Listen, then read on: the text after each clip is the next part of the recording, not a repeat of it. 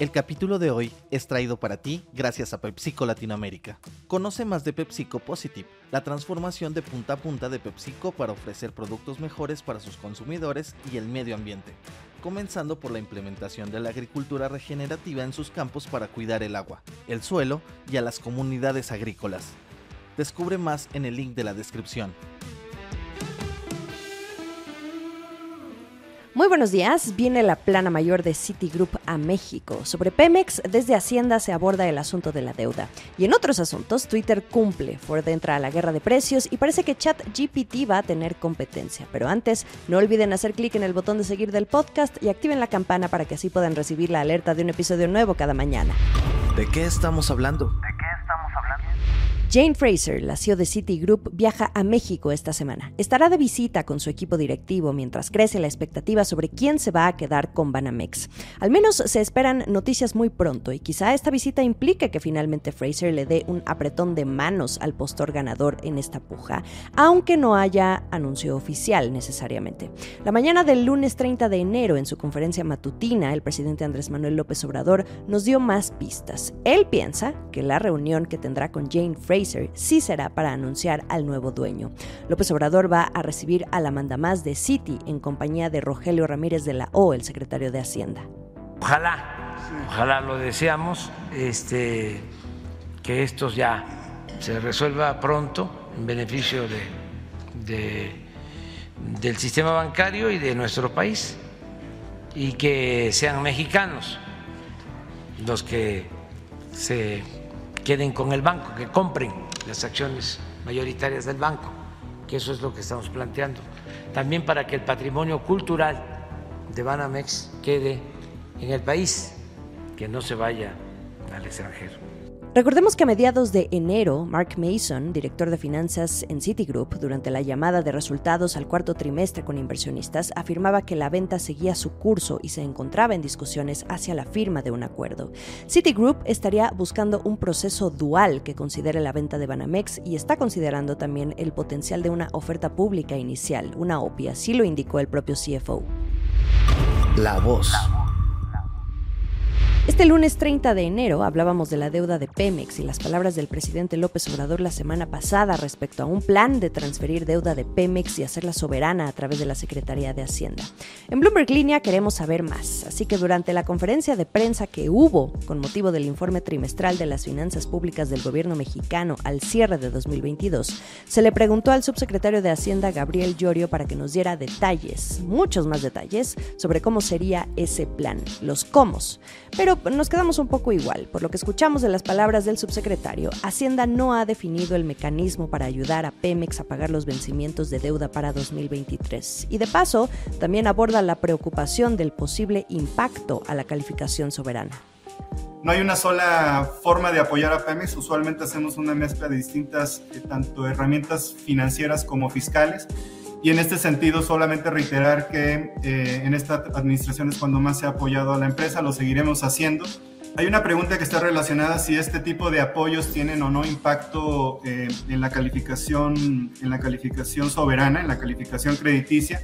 No lo ha tenido hasta este momento. Eh, llevamos cuatro años de apoyos de manera de, de proveer apoyos de manera recurrente a la empresa. Eh, México actualmente tiene una calificación, todas sus calificaciones con la mayor parte de las calificadoras internacionales, la, la perspectiva está estabilizada. No se perciben eh, variaciones en este momento con respecto a la, a la perspectiva y prácticamente han sido ya eh, prácticamente cerradas o estabilizadas, principalmente las tres más grandes, con son Fitch, Standard Poor's y, y Moody's. Acciones y reacciones. ¿Se acuerdan que Twitter debía hacer un primer pago de intereses de deuda el 27 de enero? Bueno, pues la compañía de Elon Musk sí cumplió. Twitter pagó a un grupo de siete bancos liderados por Morgan Stanley, que fueron los que se quedaron con la deuda después de que no pudieran venderla a inversionistas externos. Estamos hablando de la deuda que contrajo Elon Musk para poder comprar Twitter. Se esperaba que el primer cupón costara a Twitter unos 300 millones de dólares, esto según cálculos de Bloomberg. La deuda de Twitter incluye un préstamo de 6.500 4.500 millones de dólares.